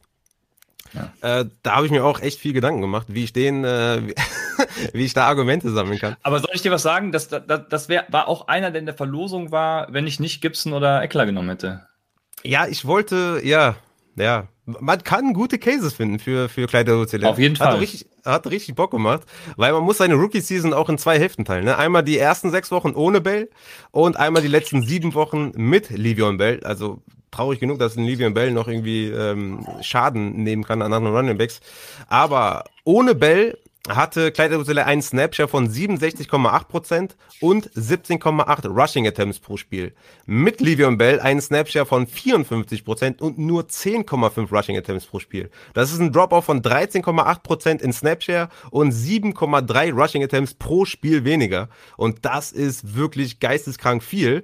Und da ich ja einen Case dafür machen will, dass Clyde Edwards der Running Back 1 werden kann, also overall 1, nehme ich natürlich nur die ersten sechs, Wochen und äh, ja, arbeite damit und die ersten sechs Wochen ohne Le'Veon Bell, pass auf, per Game Stats, 17,8 Rushing Attempts, 84,1 Rushing Yards, 5,1 Targets, 3,5 Receptions, 14 Points per Game und das nur mit einem einzigen Rushing Touchdown. Der war damit Running Back 11, mit einem Rushing Touchdown. Addieren wir, pass auf, jetzt kommt wieder Mathematik, da bin ich ja sehr gut drin. Addieren wir hier vier Touchdowns dazu, denn Möglichkeiten hatte, hatte er auf jeden Fall genug dafür, die ersten sechs Spiele, nämlich insgesamt sieben Goal-Line-Carries, von denen er nur einen verwandelt hat tatsächlich. Und mit dem Weggang von Bell, der sechs Goal-Line-Carries Inside Five, Inside Five hatte in sechs Spielen, hätte er, wenn er die alle bekommt, wäre er tatsächlich Running Back 2 hinter Alvin Kamara gewesen, mit vier Touchdowns dazu. Running Back 2 hinter Alvin Kamara in den ersten sechs Wochen aber nur, ne? Immer darauf achten. Und mit drei Touchdowns dazu, Running Back 6. Gehen wir jetzt hier von einer natürlichen Regression aus, positiven, dass er hier in, in ja, mehr Rushing Touchdowns erzielt, sehe ich da schon eine gewisse Chance, dass er das schafft, weil gerade seine absurd schlechte Performance an der Goal-Line muss besser werden. Denn eins von neun, also ein von insgesamt neun Goal-Line-Carries, äh, die er nur zum Touchdown verwandelt hat, ist crazy. Das muss besser werden. Und natürlich noch, was dazu, das, was dafür spricht, die Chiefs sind eine High-Power-Offense, haben den besten Quarterback der Liga haben eine mindestens Top 10 O-Line, haben ja auch Orlando Brown, Joe Tooney, äh, Long dazu bekommen. Und Clyde Dusselair muss sich natürlich nur das Backfield mit Daryl Williams und Jared McKinnon teilen, die halt irgendwie keine Relevanz genießen. Plus, was man auch vergisst, er hatte 55 Tages in 14 Spielen das ist schon sehr, sehr gut dafür, dass er kein Workhorse war. Und das könnte vielleicht in eine Elite-Area von 70 Tages steigen. Und dann hast du einen Running Back 1. Und Albatross sagt, gut, positive Regression ist natürlich kompletter Käse, weil positive Regression gibt es nicht. Es gibt nur eine äh, Regression. Hast du vollkommen recht. Wenn die schlecht war, würdest du dann halt wieder Richtung guter Regression, sage ich jetzt mal. Also wieder in den Mittelwert. Äh, Hast du vollkommen recht. Von daher, Clyde Edozelaire, Running Back 1, call me in. Ja, ich habe mich jetzt gerade zurückgelehnt. Also sehr schön. Ich, ich wäre froh, ich hätte auch die, äh, also ich, ich war ja leider, äh, deswegen haben wir, konnten wir Montag nicht aufnehmen. Da war ich dann schuld, weil ich war äh, hier auf äh, einer schreibt, schreibt noch lecker Vino. Ich war ähm, auf Weinwochenende beim äh, Weingut Jürgen Dostert in Nittel, so, so, so rum. Äh, unbezahlte Werbung ganz kurz. Und da war es mit Internet ein bisschen schwierig, weil wir auch mit Schwiegereltern und so da waren und äh, Folge aufnehmen, wenn nicht so und, und generell Vorbereitung. Deswegen danke, Raphael, dass du hier ähm, die, die, den Karren aus dem, wie sagt man, auf jeden Fall, dass du hier ballerst ohne Ende. Geil. Ich äh, habe mich gefreut, habe mich zurückgelehnt. Und ja, klar, das merkt man dir an. Das äh, finde ich sehr schön. Ich habe zu Kleider, wenn ich meinen zweiten Running nenne, dann wirst du komplett eskalieren. Oh wei. Okay, ich habe zu. Okay, aber kurz zu Kleiderwurzel Ich habe heute auch noch überlegt gehabt, sollst du leer irgendwie nehmen? Vor allem auch vor dem Hintergrund, dass die Chiefs wahrscheinlich äh, eben viele Spiele wieder führen werden und dann eben die Uhr runterlaufen. Und dann dachte ich mir, scheiße, das machen die Chiefs aber nicht. Ne? Die haben ja letztes Jahr irgendwie auch gefühlt, immer, gef also die haben ja gef geführt und hätten die Uhr runterlaufen lassen können, aber haben dann trotzdem noch 30 Punkte ge gemacht. Also das, das hat mich dann so ein bisschen gestört. Aber an und für sich, Raphael, ich bin bei dir. Sind wir dabei, oder? Ja. Wo hast du kleine Godzilla eigentlich in deinem Ranking? Ich habe ihn auf 16. Tatsächlich. Ja, ich habe ihn, glaube ich. Ich habe ihn niedriger. Ich habe ihn auf 17, ja. Ah, okay, guck mal, sind wir. Und krass ist, dass ich ihn hinter J.K. Dobbins zum Beispiel dann habe. Aber äh, ich sehe bei Kleider Wozilär mehr Upside zum Beispiel als bei J.K. Dobbins. Ich habe J.K. Dobbins auf 17, Kleine Hotel auf 16. Ja. Und nach meinem enthusiastischen Research und äh, meiner Rumspinnerei habe ich echt überlegt, den äh, höher zu äh, ranken. Aber das, das, das wäre dann nicht professionell gewesen. Aber da, da, ist mir echt so, echt so bewusst geworden, dass der echt Upside hätte zu einer Top 3, Top 5 Performance. Ne? Das ist echt da. Das ist echt, die Möglichkeit gibt es wirklich. Jo, du hast noch einen zweiten. Jetzt, äh, jetzt wenn ja, ich jetzt aus den Latschen kippe, dann. Hast du keinen? Ach so, Austin Eckler habe ich ja. Ja, genau. Ich habe ja einmal Antonio Gibson. Warte, ich muss, ich muss es einblenden für die Leute, die gucken. Also Antonio Gibson und Austin Eckler. Austin Eckler hatte ich in welcher Folge jetzt nochmal? Ähm, in einer Folge hatte ich ihn auf jeden Fall auch genannt als quasi mein, mein Outbreak-Kandidaten oder wie auch immer. Ich glaube einfach, ähm, einfach, das wird, das wird richtig knallen mit Austin Eckler, ne? Als, äh, als, als Workhorse wahrscheinlich sogar. Workhorse in, äh, in Los Angeles bei den Chargers in einer richtig geilen Offense. Ähm, da ist, äh, ich habe ihn, wo habe ich ihn? Äh, lass mich gerade umswitchen auf Running Back 9, glaube ich. Ne, 7 sogar, Running Back 7, hinter Antonio Gibson. Gerade die beiden, die das Potenzial haben, tatsächlich eins zu werden. Und von daher äh, habe ich da richtig Bock drauf. Ich habe auch gleich noch, hätte, ja, mach, mach, mach, mach. Ich habe ihn auf 9, wollte ich nur sagen. Ja, siehst du, da hat er doch auch das Potenzial, eins zu werden. Ja, safe. Hat er, ja. Wolltest du noch was sagen? Nö, also okay. Ja, dann mache ich jetzt meinen zweiten. Pass auf, jetzt, jetzt wirst du richtig aus den Latschen fallen. Und wenn ich dir jetzt meinen ganzen Take hier, ne? Junge, du wirst sagen, Alter, Das wusste ich ja gar nicht. Danke dir. Also, pass auf. Mein zweiter Running Back, der Running Back 1 werden kann, neben Clyde Rosellaire, ist Cam Motherfucking Akers. Hast du Bock? Ich bin tatsächlich jetzt sehr enttäuscht. Ich hatte tatsächlich mit was Gutem gerechnet und dann kommt sowas. Nee, das, nee, da bin ich raus. Okay, pass auf, jetzt, jetzt pass auf. Aber ich, ich war, also ich hätte den Case auch finden können, glaube ich.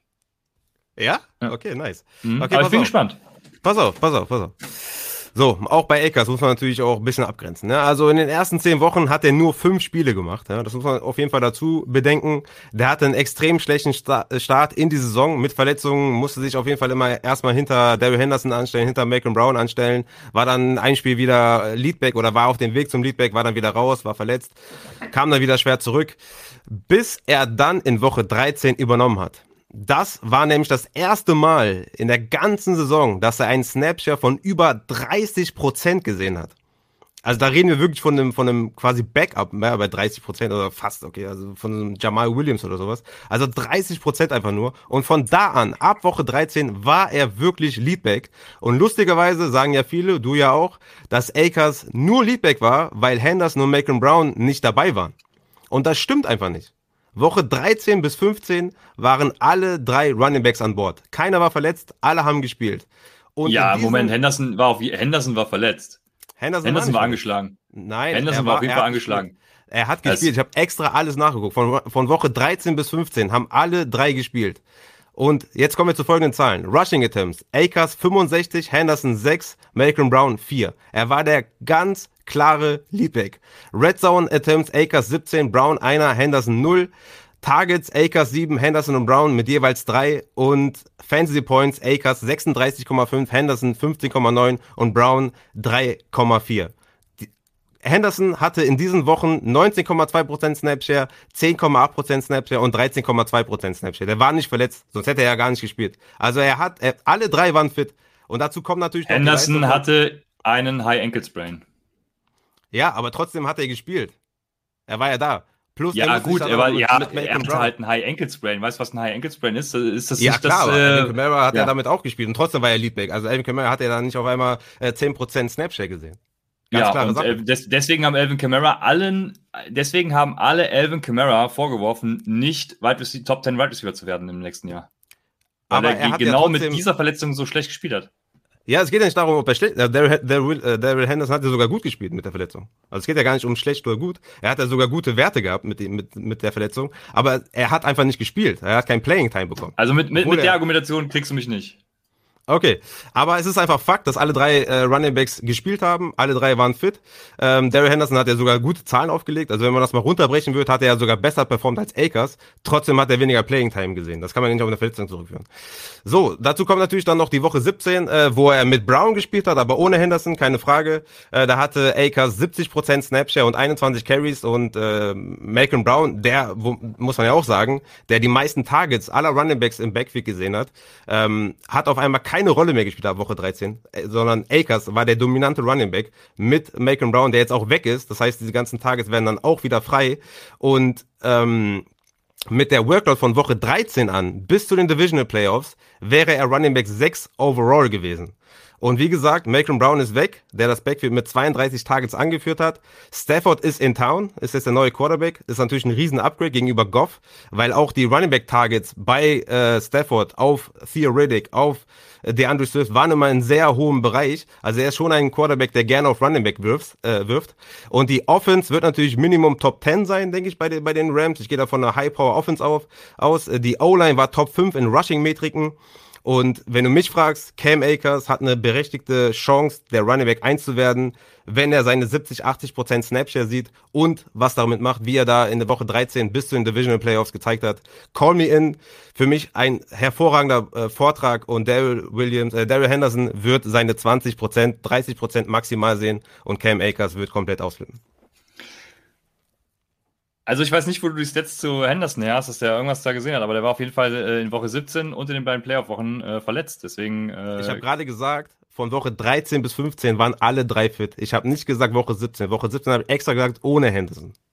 Ja, okay. Ja, dann ist ja gut. Ja, war auf jeden Fall verletzt. Muss er und äh, ja, das stimmt. Und von daher, äh, mit mir kannst du den Case nicht machen. Es gibt einen Case, wo Cam Akers Running Back Nummer 1 wird. Das ist der von dir angesprochene, wenn Daryl Henderson keine Rolle mehr spielt und das, da bin ich raus. Das wird er nicht. Ja, aber ich, äh, man kann den Case auf jeden Fall machen für Cam Akers. Äh, ich verurteile ja auch keinen, der das tut. Ich bin nur komplett gegensätzlicher Meinung. Und ich glaube, Cam Akers ist dieses Jahr auch so ein Typ, da ähm, der sehr polarisiert. Also ich habe schon viele gesehen, die, äh, die dann eben auch sagen, Cam Akers geht viel zu früh, dies und jenes. Also es gibt da so diese zwei Seiten, es gibt irgendwie nichts dazwischen. Das ist auch ein bisschen schade. Aber äh, ja, ich bin auf der dunklen Seite der Macht. Es gibt die Outside of the Box Wide Receiver 1. Ich hatte mir zuerst überlegt, Keenan Allen zu nehmen. Äh, jetzt wieder zurück zu meinem Upset Bowl Draft, weil Keenan Allen hat für mich ein Riesenpotenzial, Wide Receiver 1 zu werden. Aber Keenan Allen ist ich dachte, wir sind outside of the box, ne? Und Keen Allen ist einfach viel zu früh. Keen Allen ist bei mir zum Beispiel Wide Receiver 7. Ja, da brauchen wir nicht drüber reden. Ich weiß nicht, wo du ihn hast, aber. Ähm, ich habe ihn auf 8. Ja, siehst du, da brauchen wir nicht drüber reden, dass der Wide Receiver 1 werden kann. Deswegen habe ich mich für andere entschieden und äh, bin gespannt, was ihr sagen werdet. Ich habe an Wide Receiver Nummer 1 Terry McLaurin. Und Terry McLaurin hatte im ganzen Jahr 2020 einen Whopper von 73 Prozent. Das ist der drittbeste nach Devonta Adams und ich habe es gerade nicht mehr offen, aber nach Devonta Adams äh, und Michael Thomas war es, genau. Einfach hervorragend. Äh, Opportunity ist da. Er hatte 50 First Downs. Das ist äh, auch ein kratzt an den Wide Receiver 1 Werten für den Upside Bowl vor allem interessant. Ne? Äh, Nummer 15 leider nur, aber äh, ich glaube, damit kann man viel erreichen. Äh, First Downs werden mit äh, Ryan Fitzpatrick noch mehr. Man muss ja dazu sagen, mit was für Quarterbacks äh, Terry McLaurin das erreicht hat. Ne? Also da sind dann so Leute wie Dwayne Haskins, ähm, ähm, ähm, Alex Smith mit einem Bein, also nichts gegen Alex Smith, aber Alex Smith mit einem Bein ist halt schon schwierig. Und ähm, dann noch, oh, wie heißt er? Den alle gehypt haben jetzt. Äh, ihr wisst, wen ich meine der besser war als Tom Brady und mit den Quarterbacks hat er das erreicht. Ich glaube, äh, Terry McLaurin hat mit Ryan Fitzpatrick, mit einer guten, soliden Washington Offense und auch einer ganz guten Defense tatsächlich, also das heißt, die Offense könnte viel auf dem Feld stehen, gute Chancen, äh, Wide Receiver 1 zu werden. Ja, safe. Ähm, den hatte ich auch in der Diskussion. Ähm, ich wollte aber einen ja, gut, ich, meiner ist jetzt irgendwie vier Spots nach Terry McLaurin. Aber ja, Terry McLaurin war äh, so für mich zu offensichtlich tatsächlich, weil klare Nummer eins, äh, mega, mega Wide Receiver, hat jetzt endlich einen Quarterback, der YOLO denkt und. und ich habe noch zwei. Hm? Ich habe noch zwei, aber mach weiter. Du hast noch zwei? Okay. Haben wir eine gute Absprache hier zu folgen, wie wir das hier behandeln wollen. Haben wir gut gemacht. Äh, da sieht man, dass wir echt keine Zeit hatten diese Woche. Aber ja, Terry McLaurin, äh, fair auf jeden Fall. Meiner ist Mike Evans ähm, mein Wide Receiver 13. Und da musste ich auch echt um, um viele Ecken denken, um, um den da, ja, um den da irgendwie reinzuquetschen. Aber ich habe Bock auf Mike Evans, ähm, weil seit Mike Evans in der Liga ist, in der NFL ist, hat er jedes Mal mindestens 1000 Yards gefangen. Das haben auch noch nicht so viele hinbekommen. Ähm, und das Geile war, bei meiner Recherche habe ich herausgefunden, dass 2016 er bereits knapp Wide Receiver 1 geworden ist. Und er hat mit 0,1 Punkten ist er nur Zweiter geworden. Weißt du, wer 2016 die Nummer 1 war? Mm, war das Antonio Brown? Der war per Game die 1, overall 3.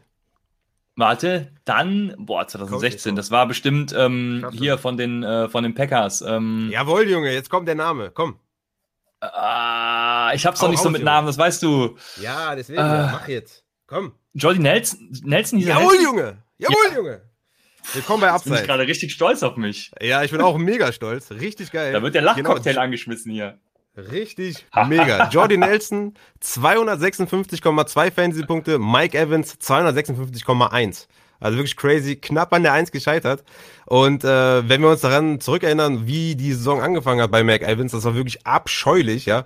Mit der Umstellung von Tom Brady, beziehungsweise Bradys Umstellung auf das Arian-System, muss man das ja fast schon nennen. Da hat er teilweise nur durch Touchdowns überlebt, ne, wovon er übrigens 13 erzielt hat. Das war der viertbeste Wert unter allen Wide Receivers. Aber in den ersten 10 Wochen hatte er fünf Spiele, in denen er weniger als fünf Tages gesehen hat.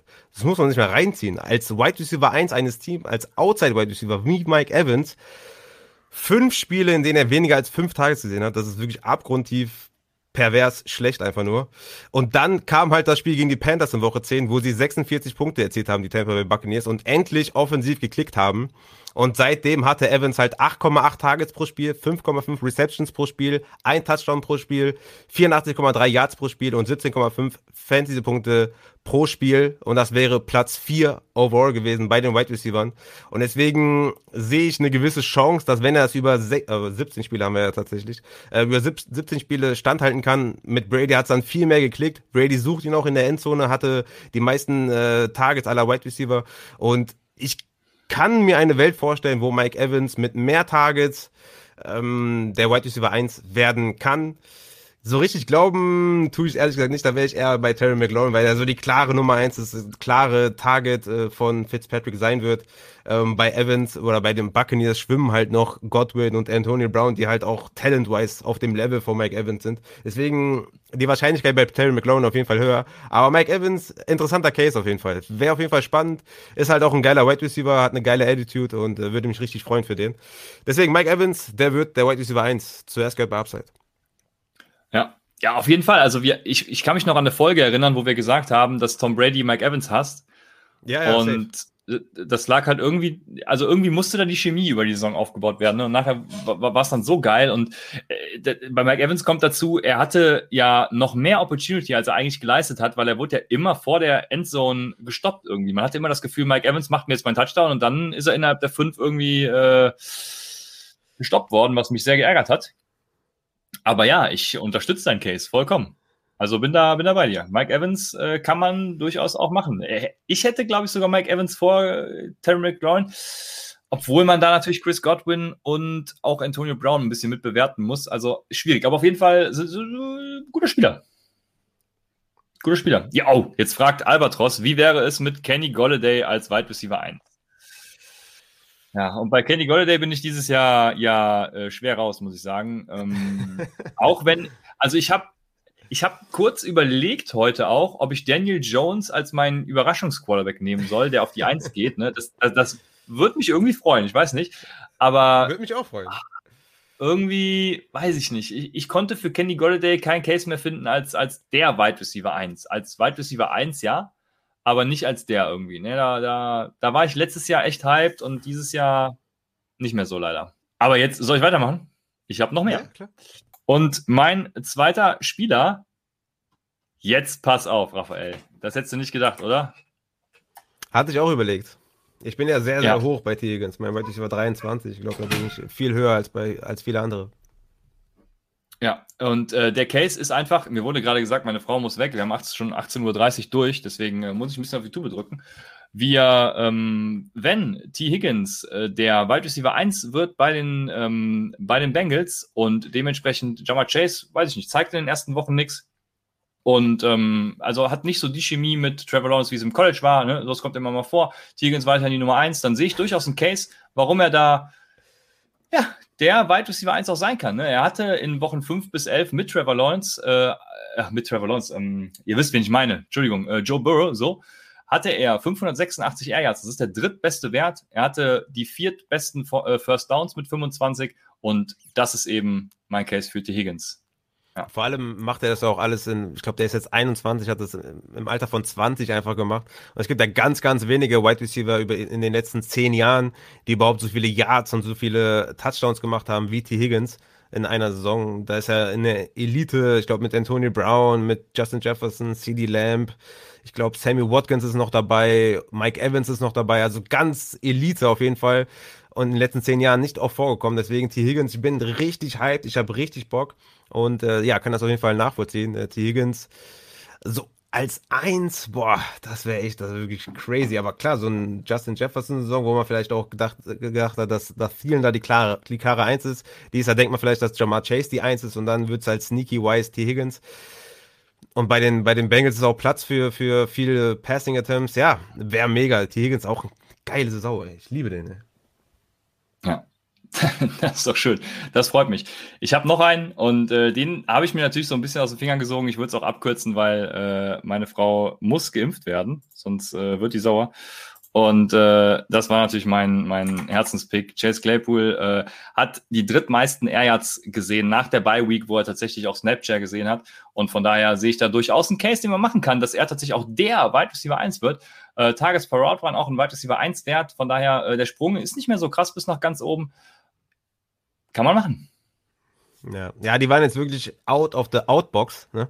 Also die waren jetzt ja, ja, das, ja. Äh, die waren jetzt wild hier, die beiden letzten, aber wer weiß. Ey, wir haben noch zwei, äh, wir haben noch zwei Fragen bei Instagram. Sollen wir die noch kurz durchhacken? Äh, ja, ich gehe mal kurz meinen Sohn holen und dann, äh, du, du kannst schon mal anfangen. okay, ich kann es auch alleine machen. Alles klar, kein Thema.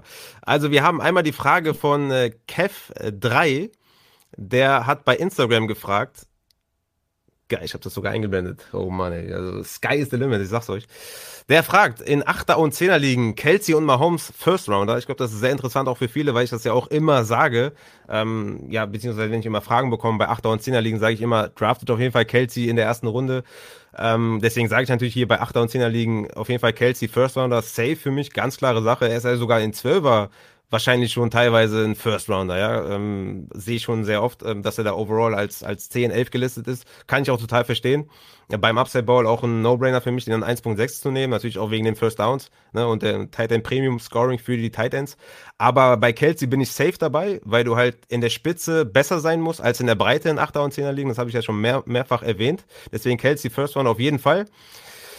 Bei Mahomes bin ich da nicht so ganz dabei. Mahomes ist für mich in, in 8er und 10er Ligen immer noch so ein Viertrunden-Pick, Drittrunden-Pick, weil ich finde, dass du da halt mehr Optionen hast in der Elite, äh, ja, Elite-Spitze, ja, weil du hast einen Kyler Murray, du hast einen Dak Prescott, du hast einen Lamar Jackson, du hast einen Josh Allen, von mir aus auch einen Rogers oder sowas.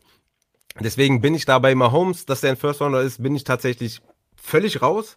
Aber bei, äh, bei Kelsey bin ich auf jeden Fall voll dabei und äh, würde das auf jeden Fall auch immer jedem highly äh, recommenden, ich weiß nicht, wie man das auf Deutsch sagt, würde ich jedem nur empfehlen, dass er da Kelsey äh, früh nimmt, auf jeden Fall.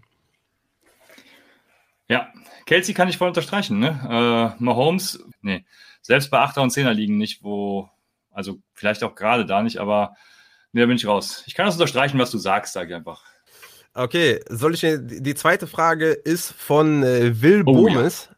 und der fragt nach unserer Meinung zur Zero Running Back Strategie. Was äh, hast du da was? Ey, ich sehe jetzt erst, das ist ja, das ist ja dein, äh, dein Kleiner. Das ist ja mega. Deutscher Trio, jawohl, Junge! Genauso will ich das sehen. Genauso. Ja. Ähm, wo ist das Upside Kindershirt, wird gefragt. Das, das haben wir leider noch nicht. Also so kleine Größen haben wir noch nicht machen lassen. Ähm, S ist das kleinste, das, der ist noch hier. Äh, ganz mini. Ja, äh, der ist auf jeden Fall jetzt dabei und wird mir helfen, die Zero Running Back Strategie ja, zu durchleuchten. Ich bin ja überhaupt kein Fan von Zero äh, Running Back. Ich bin nämlich Fan von wir müssen mal einen coolen Begriff dafür ja, finden. Für, für, für, einen Running Back. Ne? Also ich glaube, man braucht schon einen hervorragenden Running Back. Je nachdem, wahrscheinlich dann sogar zwei, wo man pickt. Da bin ich dann auch bei Raphael. Ich glaube ja nur, ähm, je nachdem nimmst du Value auf Wide Receiver mit. Aber was ich immer will, ist ein Wide Receiver, äh, einen Running Back in der ersten Runde oder in der zweiten, je nachdem, wo ich am Turn bin, in der zweiten Runde zu nehmen. Aber ich brauche einen, soll man sagen, ein, ein, ein, ein Kern, ein Anker irgendwie, Anker. den ich habe. Und dann äh, gehe ich auf die Wide Receiver. Ja, ich, ich finde, ich finde, man muss das differenzieren und seinen Spot auf jeden Fall auch davon abhängig machen, weil also wenn ich jetzt die, also die ersten sechs Picks habe, also ich finde sowieso immer nicht geil, wenn man mit einer gewissen Strategie in den Draft geht. Ich halte nicht viel davon zu sagen, jo, äh, ich pick an 1.1 und meine Strategie ist Zero Running Back. So, äh, denke ich mir, äh, domm mich doch mal in die Falle, hör mal, was soll das denn, ne? Also, du musst quasi deinen Pick-Spot auch von deiner Strategie so ein bisschen abhängig machen und gleichzeitig flexibel bleiben. Weil du kannst ja nicht, wenn äh, Christian McCaffrey an 1.10 fällt, Ne? Kannst ja nicht sagen, okay, nehme ich nicht, weil ich habe ja die Running Back Strategie gewählt. So, deswegen ähm, von vornherein mit einer Strategie reinzugehen, halte ich schon mal eh für falsch. Und Zero Running Back würde ich vielleicht vielleicht machen, wenn ich am Turn Draft da an 12 oder so. Ja, dass ich sage, keine Ahnung, Michael Thomas und Dix am Turn ist einfach zu viel Value, dass ich da einen Swift und äh, Gibson nehme oder sowas. Sage ich jetzt einfach mal als Beispiel. Ja. Dass man da einfach sagt, das ist mir zu viel Value, das muss ich liegen lassen. Und dann kommt es natürlich auch nochmal darauf an, was passiert dann in der dritten und vierten Runde, weil Zero Running Back bedeutet das schon fast fünfte Runde erst. Ja, und wenn du fünfte Runde erst einen nimmst, dann hast du halt sowas wie Trey Sermon oder Melvin Gordon oder so. Ja, und dann kommst du halt nicht weit. Du musst dann quasi einen James Robinson jedes Jahr finden oder einen Philip Lindsay jedes Jahr finden. Ja, und das, das ist halt relativ schwierig, wenn halt noch zwölf andere dabei sind. Ne? Und es ist auch relativ schwierig, allgemein halt gute Running Backs spät zu finden. Natürlich passiert das dann, und das sind dann auch die League-Winning Running Backs, aber davon auszugehen, dass du das dann auf jeden Fall wirst, ist halt auch dann äh, zweifelhaft auf jeden Fall oder fragwürdig. Und deswegen Zero Running Back an sich Nein, einfach nein, weil in der fünften Runde einen Running zu nehmen ist einfach viel zu spät, weil da nicht mehr viel da ist. Wenn du jetzt sagst, okay, ich nehme die ersten zwei Runden, Wide Receiver, vielleicht die ersten drei und in der vierten dann irgendwas wie Gaskin, Mike Davis oder so, okay, dass du wenigstens einen hast, der ein Leadback ist, aber komplett Zero halte ich äh, für eine schlechte Wahl auf jeden Fall und man muss immer möglichst flexibel bleiben in den Drafts. Ja, es gibt ja auch schon statistische Analysen darüber, ähm, die eben Drafts analysiert haben im Fantasy und die sagen, Zero Running Back ist halt auch einfach schlecht. Ne? Also wenn die, die beste Strategie ist tatsächlich die, wenn man, wenn man einen draftet oder auch zwei, ähm, damit hast du den größten, größten, ja, das größte Win Percentage äh, in deiner Liga. Und dementsprechend würde ich auch nie jemandem eine Zero Running Back Strategie empfehlen. Ich in Dynasty ich glaube selbst in Dynasty nicht, weil du willst ja trotzdem irgendwie gewinnen. Also, äh, nee.